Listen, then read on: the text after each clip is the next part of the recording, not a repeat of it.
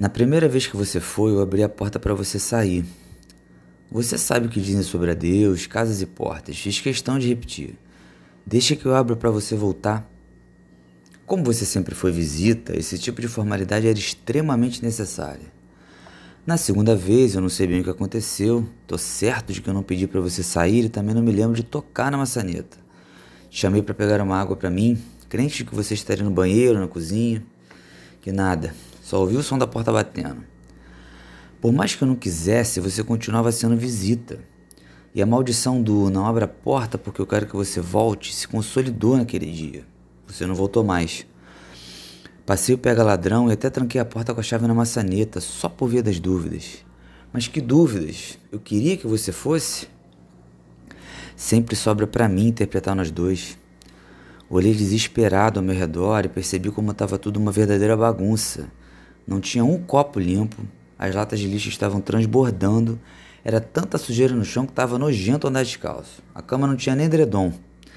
Manchas de cores variadas decoravam o sofá. Nem parecia minha casa. Desde quando eu estava assim? Eu fiz isso?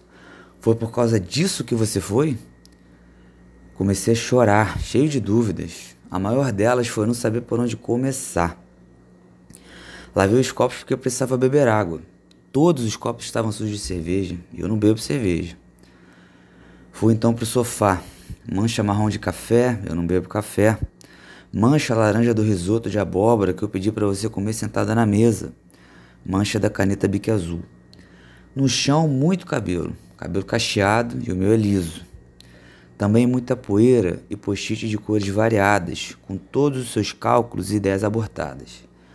Fui arrumando devagar, demorou uns dias, depois meses, ontem fez um ano. Arrumo sua bagunça que foi obrigado a adotar como minha, porque ficou aqui dentro. Sua ausência não ajuda a me encontrar nesse caos mas ajuda a não me perder ainda mais dentro da minha própria casa. Ajuda a não me perder ainda mais de mim.